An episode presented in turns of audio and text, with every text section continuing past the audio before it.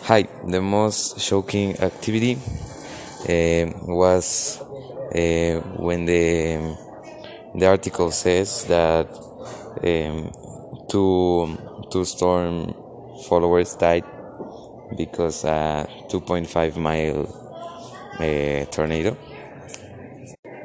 And then a storm begins when two flows of air um, combines themselves and they start to to make a windy spiral and will start the storm. They enjoy the storm chasers enjoy this activity because they feel too much adrenaline.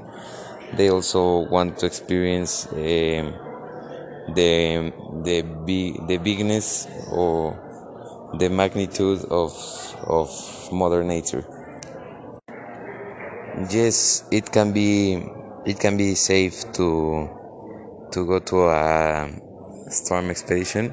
Obviously you have to choose the safest uh, company to do that.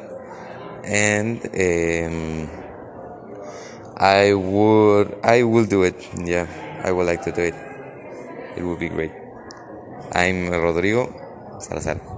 Bye.